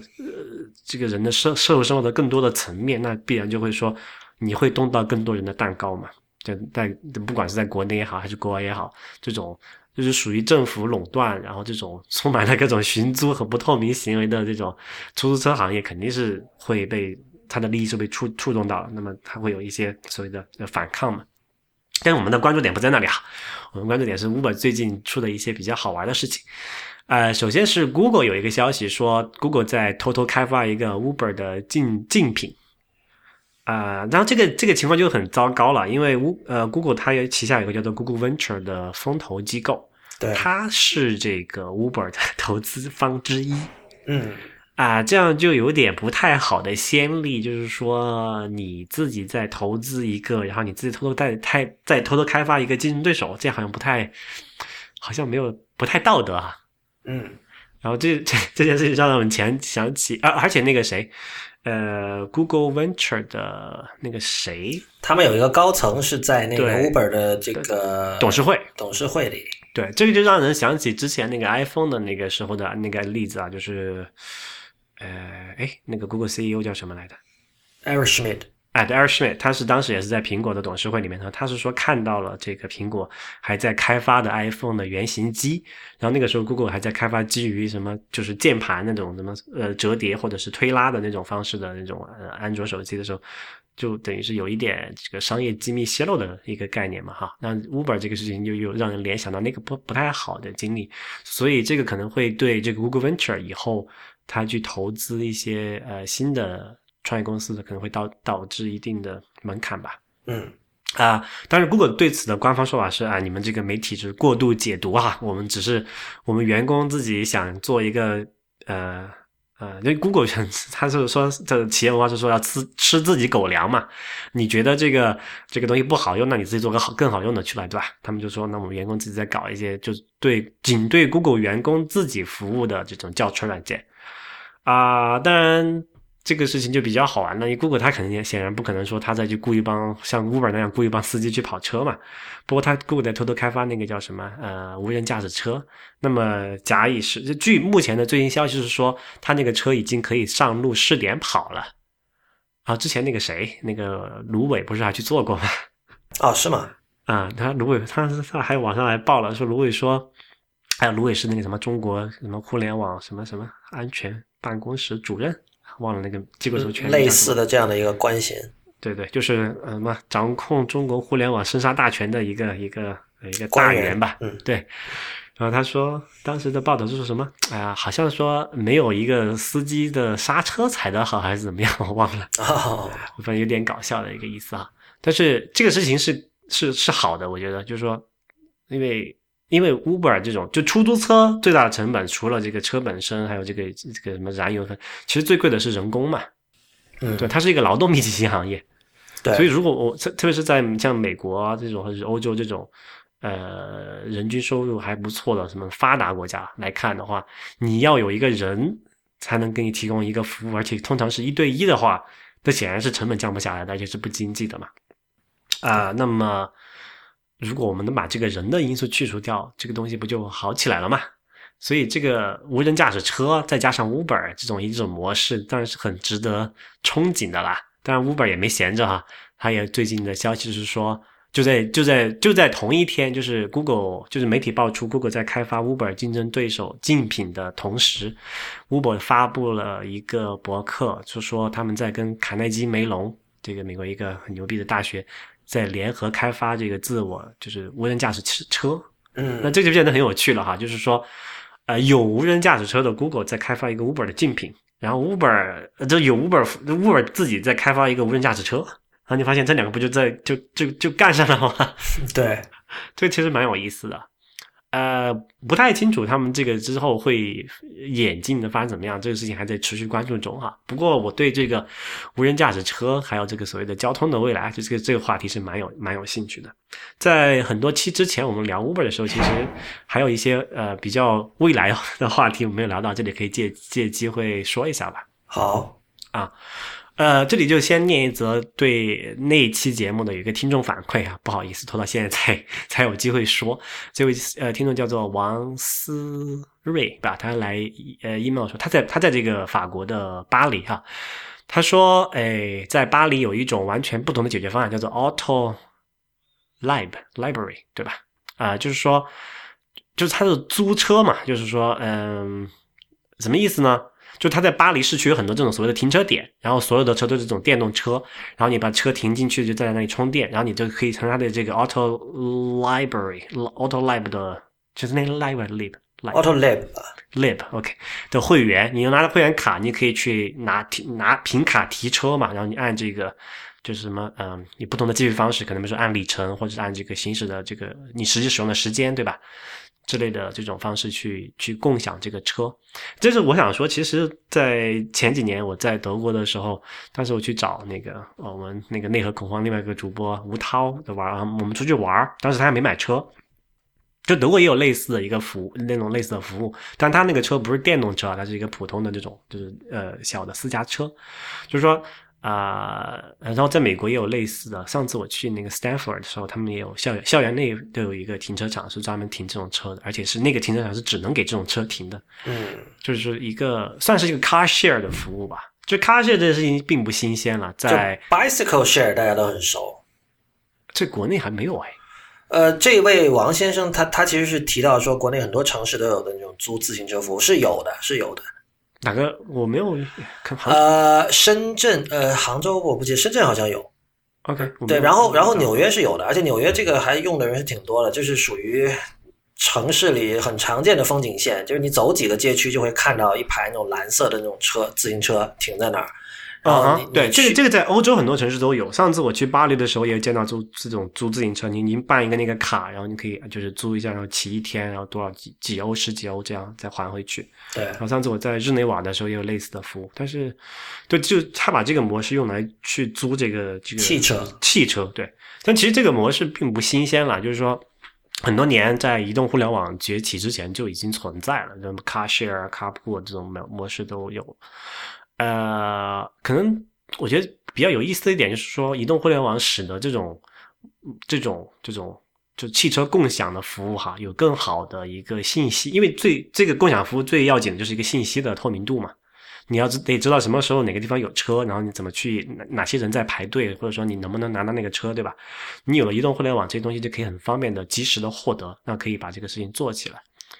但是我觉得这个可能最大的一个障碍就是说，之前我们也提到过这个保险的问题嘛，在很多地方，这个这个车的保险是随人的，OK，对吧？他不是说你，假如说你去租这个车，你把人撞了，这个算谁的责任呢？是租车公司的责任吗？还是说你这个驾驶员的责任，对吧？怎么去划定这个问题，是一个需要是一个金融金融行业、保险行业需要需要解决的问题。那我们先。先忽略这个老大难的问题啊，就是说，先说从技术层面上，这个或者说从这个应用层面上讲，这个我觉得是肯定是个好事啊。就好像说，那可能大家听过之前我那期讨论 Uber 的节目，可能知道我是一个比较反对这个就是就是 private ownership 的人。但之前那个节目之后，也有人听众抱怨我说这个是共产主义思维啊，呃，比较危险。但是我觉得从一个这个资源的利用的角度来讲，这个确实现在的私家车是一个比较浪费的一个一个心态吧。啊，卡铺呢就会更久远一点。卡铺什么意思？就是你可能你们我三个人都住在同一个小区，对，拼车，对你都住在同一个小区。然后现在大家知道啦，很多地方第一个说买车要摇号了，因为可能你想买车还买不到，对吧？第二个说，你就算你买到车，出去还不在路上堵。那与其三个人都在那里堵，那不如三个人拼一个车，一个人堵，或者就是比如说一一一周上假设呃五个人吧。啊，四个人好了，五个一个车可以坐五个人，那五个人好说了，一周上五天班，五个人轮流开，对吧？就每天只用一个人在那里不爽就好了，都不用每个人都在那里堵，路上堵的不爽，而且可以可以把那个什么高速公路停车场上的车从五辆变成一辆嘛，这个对于整个缓解城市交通也是有好处的。所以拼车和这个这个叫什么车辆共享，在特别是这种城市里面，我觉得都是一个很。这很有必要的事情，特别是在欧洲。当然，他们有一些特殊的情况，就是说欧洲很多这种城市，它是老城区，没有办法像一些什么中国很多新兴城市，或者像美国一些扩建的新城市，它它有那么好的这个道路设施，它根本就没有办法容纳那么多车嘛。所以拼车和 car share 是一个逼出来的一个决定。当然，像说中国这种人口稠密的地区，我觉得是不是应该更好的去学习这种呢？而不是应该鼓励这个这个私有车辆呢？我觉得这是一个。可以值得去去探讨的问题吧。嗯，是啊，而且这个，嗯，而且现在很很很多这个中国所谓的城市群落的发展起来嘛，啊，有很多人说，在北京情况就很明显了，就你在四环以内，你就根本不可能说你你一个普通的人能够在毕业工作几年之后就能买买到房嘛，你可能很很多要住到什么五环或者什么通县去了，是吧？那你怎么去解决这个交通的问题？那我们搭搭地铁是一个方案。如果你方面有旁边有地铁的话，但是它毕竟还是挤嘛。但现在好像说提价了之后没有那么挤了哈，那是另外一回事。呃，就说这是一个叫什么 sub 呃呃 suburbanization 嘛，这也算是一种，就是住的地方和你工作的地方越来越远了，特别是在很多大城市是这样子的。那么交通问题就会有被提到这个议事日程上来了。呃，有这个 car share carpool 这种机制。是好的，但并没有解决我们全部的问题。那么可能最终还是要靠刚才提到的这种啊无人驾驶的车加上 Uber 这种模式，让让那个人能够更好的享受到这个便捷的这个车呃出行的呃这个服务吧，从而才能这个彻底根治这个私家车泛滥，然后整整个城市变成一个大停车场这么一个难题吧。哎，但但是我刚才在想啊，你说无人驾驶加上 Carpool 加上拼车，嗯哼。感觉就是公共汽车嘛，对呀，就是公共汽车。公共汽车当然有人驾驶，或者说你说电车好了，或者说地铁，就是它虽然有人驾驶，但是你很多时候你感觉不到嘛。对，因因为因为那个私车是因为空间小嘛，比公共汽车空间小，所以你会感觉到有人在那驾驶。我现在想，因为 Uber 现在是有那种拼车的选项，我没有试过，但我觉得会挺怪的。你叫一辆 Uber 过来，然后里边还有几个别的人，然后你们坐的还特别近，你们该不是这个你在聊天还是不聊天呢？这个你在国内没有遇到过吗？出租车也会拼车的。我遇到过啊，那就很奇怪嘛。出出租车，但那个那属于怎么说啊？是司机强制拉客的行为嘛？就这也是就是一个国内就怎么出租车行业管制下来的一个一个一个畸形的产物吧。你可能说这个可能怎样畸形说说好说不好，就是说你说单从从这个资源利用的角度讲，肯定是好的哈。因为如果你从这个，因为本来一个私家车你可以坐，就除司机以外还可以坐三个人吧，至少。但你是现在就只能坐一个人，就是司机变成一对一服务，肯定是不太有效率的一件事情。但是就是说，呃，这个社会心理上可能不太能接受。但对于司机来讲，他也没办法。你说这个，首先你这个司这个出租车司机有限价，我不能随便涨价，对吧？然后你说我还要面对，我每天一睁眼就欠那个出租车公司几百块、上千块，那我也想办法提高收入啊。不是，可能这个是形，我觉得这是形态上的一个问题，就是你看坐公共汽车，大家并没有不能接受吧？坐地铁大家并没有不能接受吧？所以大家并不是不能接受跟别人享受同样一一一个交通工具，而是说私车它体积小，然后整个或者说私车这个概念就和私密，这叫私车嘛，对吧？是跟它跟私密是捆绑在一起的。那么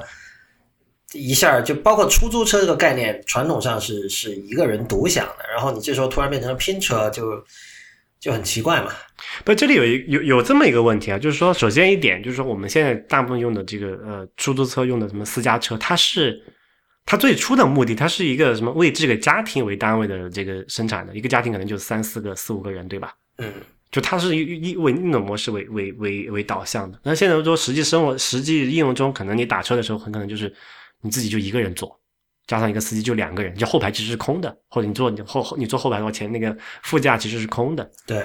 啊、当然也有说，你说你你两三个人出去同一个地方办事，那是另外一种情况。这个好像又回到了这个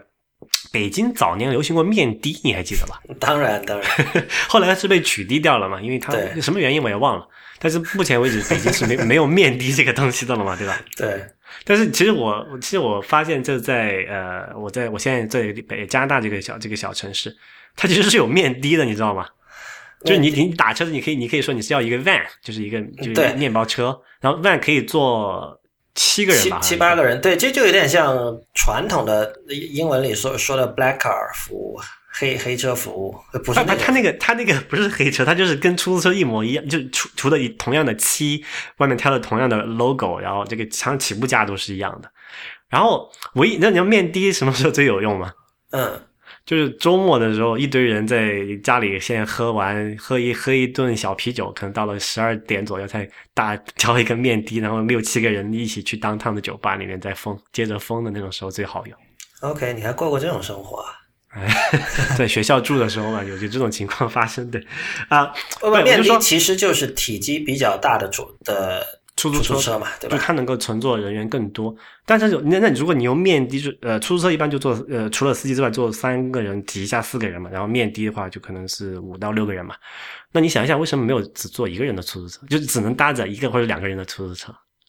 ？Smart 为什么没有 Smart 出租车？嗯，效率不高。但是你实际上大部分的时候，你在这个呃，你看你观察一下路上跑的出租车里面也只有一个人。哇，这个很难说吧？你你经常观察吗？我不知道你的样本量。就我有啊，你你打车的时候你不会看吗？你在路边打不是会看，但是我我比如说我观察到的，好像两个人以上的还挺多的。这个这个很这个个体观察实在很难作为什么、什么标准了。对对，这个可能要看一下数据才知道。但是就我的这个就不是一个小比例，起码，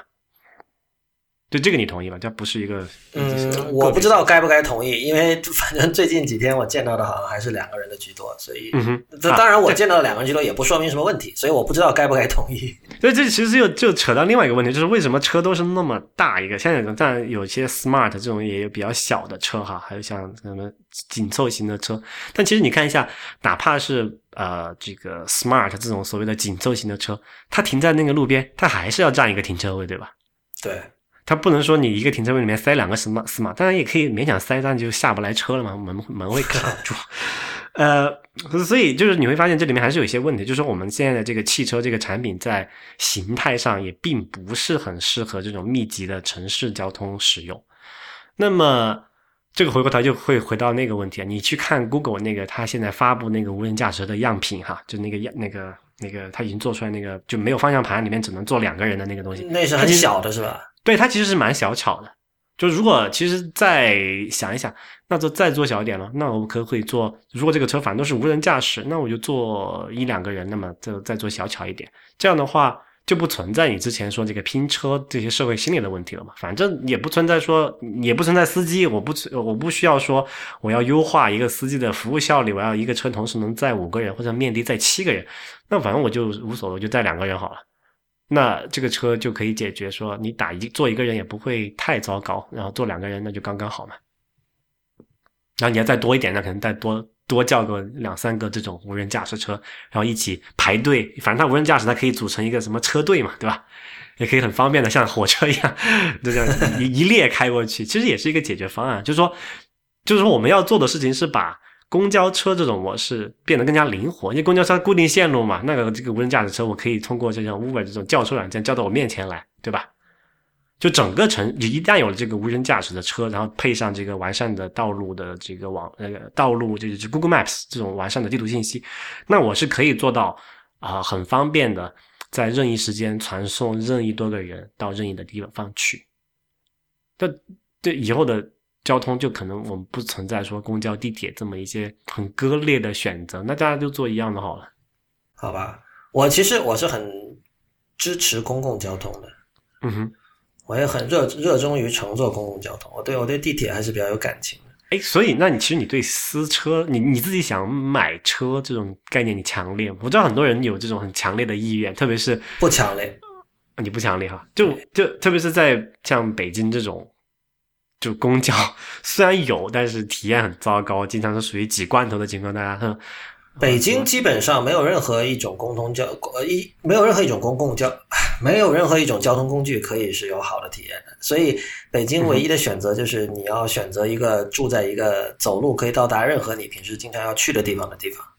对啊，所以所以就是说很多人买车的一个最主要的原因就是因为公公共交通的体验太糟糕了嘛。对啊，但是你在北京开私车的体验也很糟糕啊。对。没错，我想说就这一点，就反正都是体验很糟糕，反正都是堵。与其在公交车上和人挤人的堵，还找不到位置，掉个三个小时在路上卡着，不如自己在自己车里面吹着空调的堵来得爽。嗯，对，可能我觉得一开始可能是吧，但是之后你还会觉得，哎呀，至少公交车不用我开，是吧？对，所以，嗯。我明白你的意思，所以，所以我觉得就要解决这些问题，还是要说要要提升这个，就是这种是 shared，我们就这样讲，现在讲什么共享经济嘛，share economy，要提升这些 shared economy 的提供的产品的体验，才有可能把人们从这种啊私车才是好的这么一种观点上扭过来。我觉得，你你觉得我这个这种思想很共产吗？共产啊。就你觉得 share economy 是一个很共产主义的思想的事情？不，但是你你你具体你描述那种情况不是共产，因为你并不是不花钱坐车呀。就你你你取消这种不，这个有一个有一个比较可能就是可能就我站在这个批评者的这个立场来看，就是说，因为很多时候公共交通是有特权的，就它是以侵犯私人权利为基础建立起来的一种。服务吧，你可以这么理解。因为很多城市，这个有一个什么公交专用道，对吧？你私开上去八罚款。对对，这这也是一种叫什么呃，就是保护弱者，不多数人的暴政。不不，保护弱者嘛。嗯，就算是保护弱者嘛。就是算吧，让没有能力拥有私车的人能够拥有一定的特殊的优待，我是这么理解的。对，就之前我一直在像知乎上提的一个观点，就是说。像中国这种人口的稠稠密的程度，以及这个人口基数，它不可以去学，呃，像美国这种那种所谓轮子上的国家，对吧？嗯，每每家人都要一一个两一到两辆车，那不现实嘛？你整个如果真的都这么做起来，那再大的城市也不够用啊。我觉得你描述那种取消 car ownership 不是共产，而你只不过是把驾驶和这件事情，就把驾驶这件事情外包出去了嘛？呃。对，这这不能说是共产，这共产的情况是大家都不用花钱随便坐车，就是这是一个需要一个非常强，就是什么强势的政府才能够做的一件事情。但是中国具备这实现这件事情的所有条件，因为在美国你要做这事情根本不现实嘛，你要在汽车工业搞死你，对不对？对，那个总总统都做，总统都不能 做做完一届吧，估计。但是。啊，在中国的话，我觉得这个好像还是一个蛮现实的选择。但是我不知道这个，因为毕竟中国的这种汽车行业还是很多国企在里面嘛。我不知道这门店那个各种力量的博弈能否把能否把这件事情 做得成。欢迎对汽车工业比我们更懂的人，呃，来信吐槽。OK，那今天这期节目到这里就结束了。如果大家喜欢 IT 公论，呃，欢迎大家成为 IT 公论的会员，呃，这样可以支持我和 Real 把 IT 公论做成最好的科技播客。我们的会员费用是每个月三十人民币，如果您一次支付一年的费用呢，还可以获得八五折的优惠，也就是大概三百元人民币一年。如果您对会员计划有兴趣，请访问 it 公论点 com 斜杠 member m e m b e r it 公论点 com 斜杠 m e m b e r。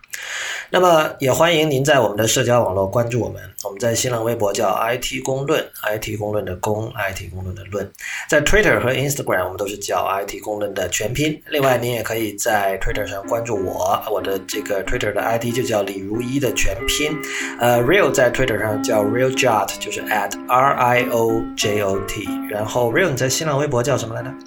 ？R I O B A R D。大家可以去关注。呃，另外也欢迎大家收听 IPN 播客网络旗下的另外五档节目：